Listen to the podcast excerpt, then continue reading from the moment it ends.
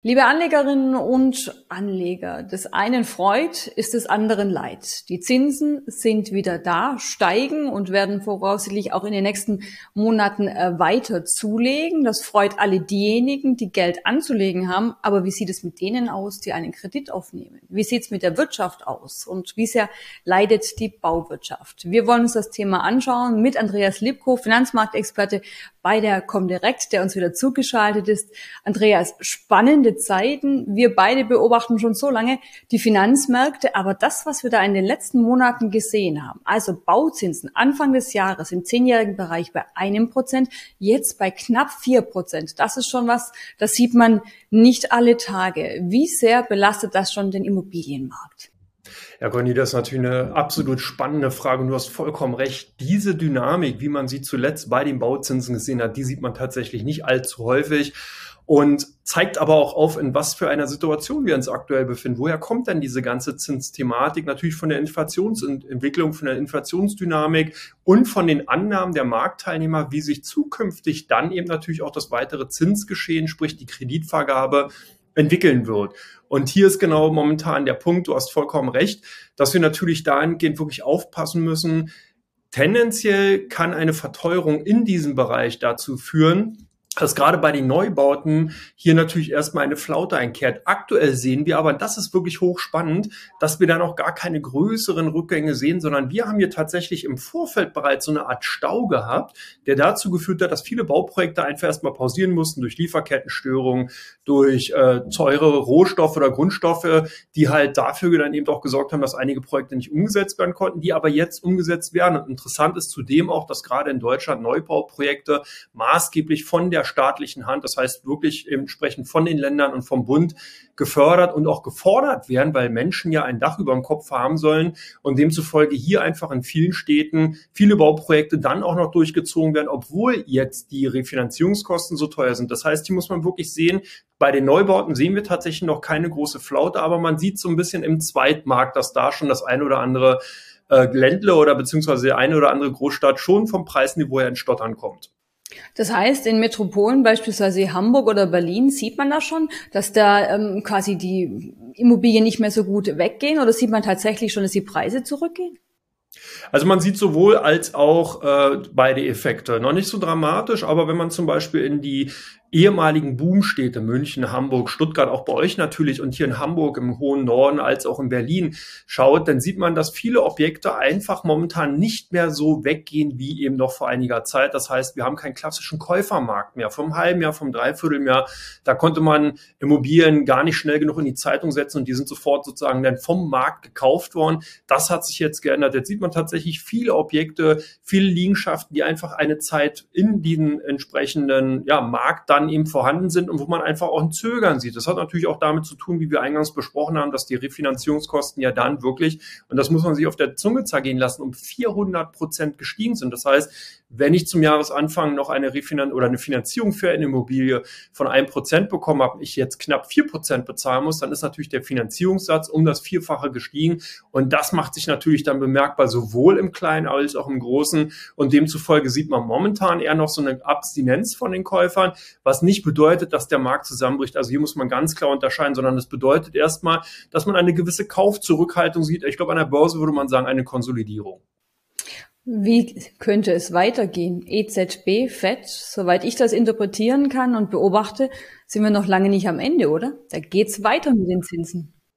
Nein, vor allen Dingen in Europa ist es so, dass wir hier ja gerade erst am Beginn des Zinsanstiegszyklus stehen. Wir werden ja am kommenden Donnerstag entsprechend die EZB-Sitzung sehen und da wird ein Jumbo-Schritt erwartet zu einem großen, zu einer großen Wahrscheinlichkeit, das heißt 75 Basispunkte und das wird sich natürlich insgesamt auch in der Zinslandschaft niederschlagen, so dass man davon ausgehen kann, dass wenn die Inflationsdynamik in dieser Schrittgeschwindigkeit, wie wir sie eben zuletzt gesehen haben, in Europa weiterhin voranschreiten wird, dass das natürlich auch nicht spurlos an der Zinspolitik von der EZB vorbeigehen wird. Wir haben das in den USA gesehen.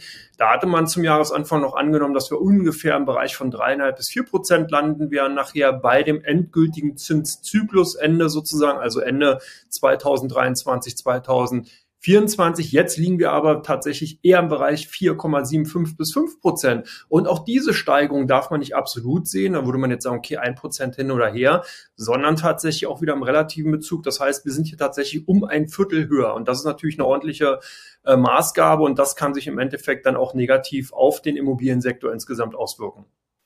Ein weiterer Belastungsfaktor sind natürlich die hohen Rohstoffpreise. Also Holz und Co. haben ja auch Entwicklungen aufs Parkett gelegt, äh, wo man äh, ja wo man schon zweimal hinschauen muss. Äh, hat sich das mittlerweile wieder so ein bisschen eingependelt oder was ist da am Markt zu beobachten?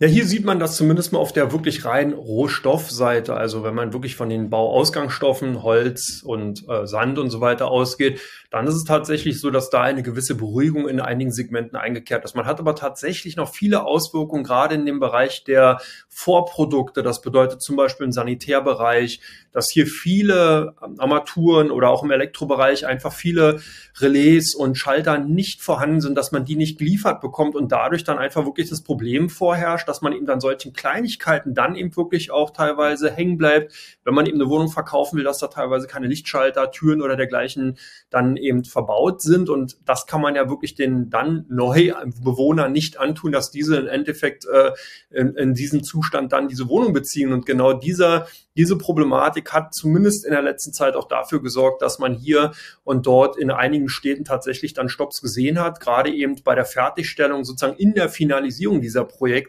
Das heißt, diese große Not, diese große äh, äh, diesen, diese große ähm, Problematik eben auf der Rohstoffseite, die wir eben zum Ende des letzten Jahres gesehen haben, durch eben auch Lieferkettenstörungen, die im weitesten Sinne wirklich für massive Auswirkungen gesorgt haben, die sind in dieser Hinsicht tatsächlich nicht mehr vorhanden. Aber hier steckt natürlich der Teufel bekanntlich im Detail bei eben solchen kleinen Zuliefer- oder beziehungsweise Vorprodukten. Da gibt es tatsächlich noch weiterhin end, äh, einige Störungen, die zum Beispiel auch gerade auf Produkte zutreffen, die in China angefertigt werden und bisher dann noch nicht nach Europa geliefert worden sind. Wie schlagen sich Bauunternehmen oder Unternehmen aus dem Baustoffsektor in diesem spannenden Gebiet? Das sind ja viele Herausforderungen.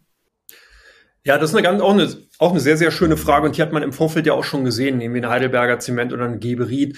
Also alle Unternehmen, die eigentlich hier im weitesten Sinne eben auch genau Produkte, Zulieferunternehmen äh, für die Baubranche, für die Bauunternehmen dann sind, dass diese schon im Vorfeld stark korrigiert haben. Das heißt, auch hier hat die Börse natürlich frühzeitig antizipiert, dass wir sowohl auf der einen Seite ein Problem dahingehend bekommen werden, dass die Finanzierungskosten ansteigen werden, als auch natürlich ein Problem darin besteht, dass wenn die Preise insgesamt, die Lebenshaltung insgesamt teurer wird, natürlich viele Menschen einfach sagen werden, oh Moment, ich stelle meinen Immobilienerwerb doch erstmal hinten an, beziehungsweise habe dann noch gar kein Interesse, mich jetzt für diese Thematik auseinanderzusetzen, wenn mir gar nicht sicher und auch bewusst ist, wie sozusagen meine jobliche Situation aussehen wird. Und auch diese konjunkturelle Angst, die wir bisher noch gar nicht so besprochen haben, die aber auch natürlich mit da hineinfällt, die spielt eine wesentliche Rolle, weil man darf halt auch nicht vergessen, dass der Immobilienerwerb insgesamt für die meisten Menschen, für die meisten Konsumenten eines der größten Ereignisse, die man in finanzieller Natur beziehungsweise als Investment tätig tatsächlich ist. Und das sollte man sich im Vorfeld natürlich dann mindestens zweimal überlegen. Wie sieht's aus mit Wohnungsunternehmen wie Vonovia und Co? Ähm, vor einiger Zeit hatten wir darüber gesprochen, dass es vielleicht einen Deckel gibt bei den Mieten. Jetzt allerdings ja eine ganz andere Entwicklung. Die Wohnungen werden extrem teuer, insbesondere die Energiepreise ähm, belasten natürlich auch die Branche. Auch hier hat das Unternehmen oder haben viele Unternehmen jetzt natürlich mit ganz besonderen ähm, ja, Eigenarten, muss man sagen, am Markt äh, zu kämpfen. Wie schlagen sich Vonovia und Co? Ja, das ist ganz spannend. Hier sieht man, dass einige äh, Unternehmen tatsächlich schon, ich nenne es jetzt mal eine Übertreibungsphase, von den Investoren geschickt wurden. Das heißt, die haben hier wirklich schon sehr, sehr stark auch Auslese getroffen und haben die Aktien von vielen Unternehmen wirklich buchstäblich nicht nur in den Börsenkeller, sondern schon bereits in der dritten Unteretage von der Tiefgarage geschickt. Und das ist natürlich ein klassisches Phänomen, wo man einfach sieht, wie eben das Sentiment bei den Investoren momentan in Bezug auf Investments in Immobilienaktien ist. Und Vonovia und äh, andere Unternehmen, die eben im Wohnungsbau sehr stark eben äh, unterwegs sind, die leiden dahingehend erstmal darunter, dass man in den letzten Jahren eben aufgrund der boomenden Immobilienmärkte, gerade in Berlin, also in den großen Metropolen Frankfurt, äh, München und eben Hamburg oder eben auch Stuttgart, entsprechend natürlich dann Zuschreibungen vornehmen konnte. Das heißt, wenn eben Unternehmen oder auch in Düsseldorf entsprechend Immobilienpakete gekauft haben, 100 Millionen investiert haben und die Immobilienpreise dann von Jahr zu Jahr eben entsprechend um 10, 15 oder sogar 20 Prozent gestiegen sind, konnte man ja jedes Jahr entsprechend auf das Investment, was man eben getätigt hat,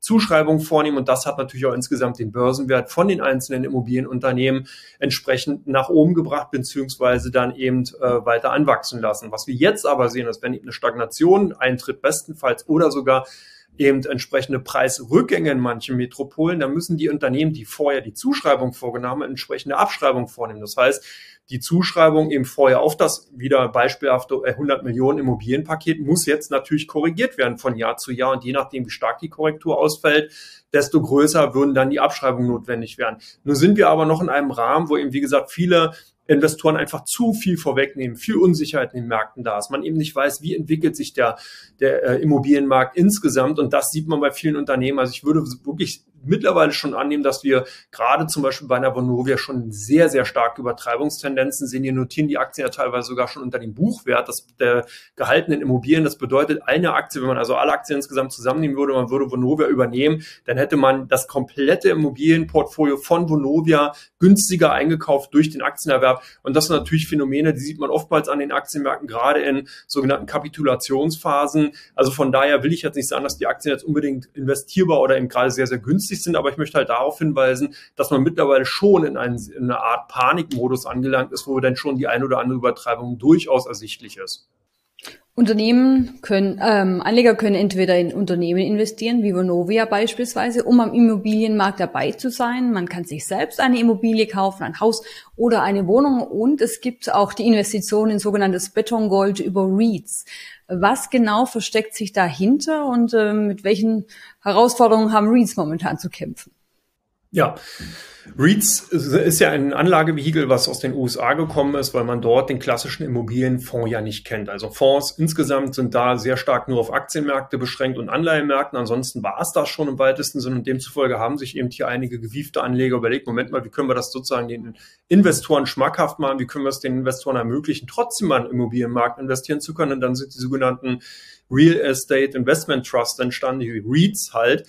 Und das sind eigentlich, wie soll man sagen, Investmentgesellschaften, die halt mit dem Kapital, was sie eben aufgenommen haben, plus einen Fremdver äh, Fremdkapitalansatz entsprechende Immobilienprojekte kaufen, die dann auch ganz dezidiert halten und entsprechend managen, entsprechend natürlich dann auch Cashflows erzielen durch Vermietung und Verpachtung. Und das dann diese Erträge an die Aktionäre beziehungsweise an die REITs-Halter, wenn man es ja so will, sind ja Aktionäre, dann ausschütten. Also im Endeffekt ist es nichts anderes als ein gehandelter äh, ein Immobilienfonds, wenn man so will, aber eben nicht im Fondscharakter, sondern wirklich eher als Kapitalanlagegesellschaft. Und da ist halt der Unterschied, währenddessen ja hier in Europa, in Deutschland halt sehr viele Fondsgesellschaften auf dem Markt zu finden sind, die dann tatsächlich ein Sondervermögen eben auflegen, dieses Sondervermögen nutzen, um entsprechend dann Immobilieninvestment zu tätigen und das eben in Anteile einteilen, um eben den Menschen die Möglichkeit oder dann eben den Anlegern die, Menschen, die Möglichkeit zu geben, entsprechend in den in, in Investmentfonds zu investieren. Also dahingehend ist da der Unterschied zu finden. Und nun ähm, habe ich äh, vorher so schön nachgelesen, dass eben diese REITs äh, häufig mit Krediten arbeiten, um eben diese Käufe überhaupt äh, möglich zu machen. Sprich, da ist natürlich jetzt ein Zinsanstieg absolut Gift.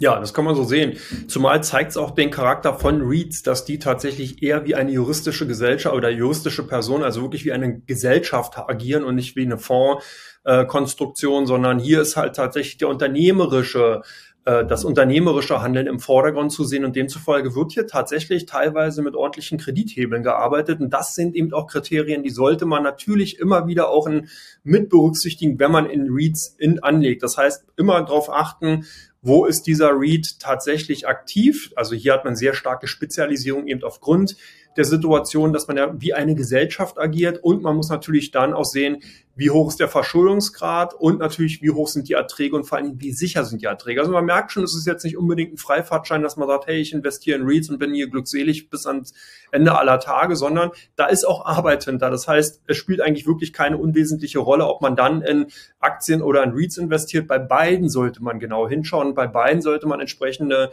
Research-Aktivitäten betreiben, um hier nicht tatsächlich auch ins ja, falsche Näpfchen zu greifen. Und was machen denn die Anleger der Comdirect konkret? Äh, werden weiterhin Immobilienfonds gekauft? Werden REITs gekauft? Steigt man lieber in Einzelaktien ein? Oder hält man auch bei diesem Thema aktuell vielleicht eher den Ball flach? Was könnt ihr da beobachten? Ja, hier haben wir eine wirklich bunte Mischung gesehen in den letzten Wochen. Also wir haben sowohl starke Fondskäufe gesehen, also wirklich das klassische Fondskonstrukt im eigentlichen Sinne, aber eben auch vereinzelte REITs-Käufe und die eben wirklich dezidiert auf einzelne Themen, ob es jetzt im Gesundheitswesen war. Es gibt also zum Beispiel REITs, die sich dahingehend beschäftigen, eben Krankenschwestern unterzubringen. Die betreiben dann eben Wohnheime für Krankenschwestern. Die sind dann zum Beispiel auch sehr stark gesucht gewesen. Aber wir hatten auch ganz selektive Käufe eben bei den großen Immobiliengesellschaften, die, über die wir vorhin gesprochen haben, also bei einer Vonovia, bei einer LEG Immobilien hatte ich einige Käufe gesehen, wo einfach Investoren oder auch an, oder Kunden von uns einfach gesagt haben, hey, die sind so ausgebombt, da kann man tatsächlich die eine oder andere Position mal langfristig wahrscheinlich eingeben. Ich kenne die Kunden jetzt auch nicht, aber zumindest sind sie dann immer wieder auch unter den Top-Werten bei den gehandelten deutschen Aktien aufgetaucht und demzufolge schon spannend. Man sieht also, die Bandbreite reicht tatsächlich von der klassischen Fondsanlage bis hin über zu REITs und natürlich auch zu Einzelaktien. Also für jeden Anleger gibt's wieder die passenden Produkte in einer Zeit, in der es einmal mehr denn je heißt, des einen freut, ist des anderen leid. Die einen jubeln über die Zinsen, die anderen können sich gar nicht vorstellen, was da aktuell nach oben rauscht. Andreas, ganz herzlichen Dank für deine Einschätzungen und viele Grüße hier aus dem Süden. Ich bedanke mich fürs Interview. Grüße nach Stuttgart.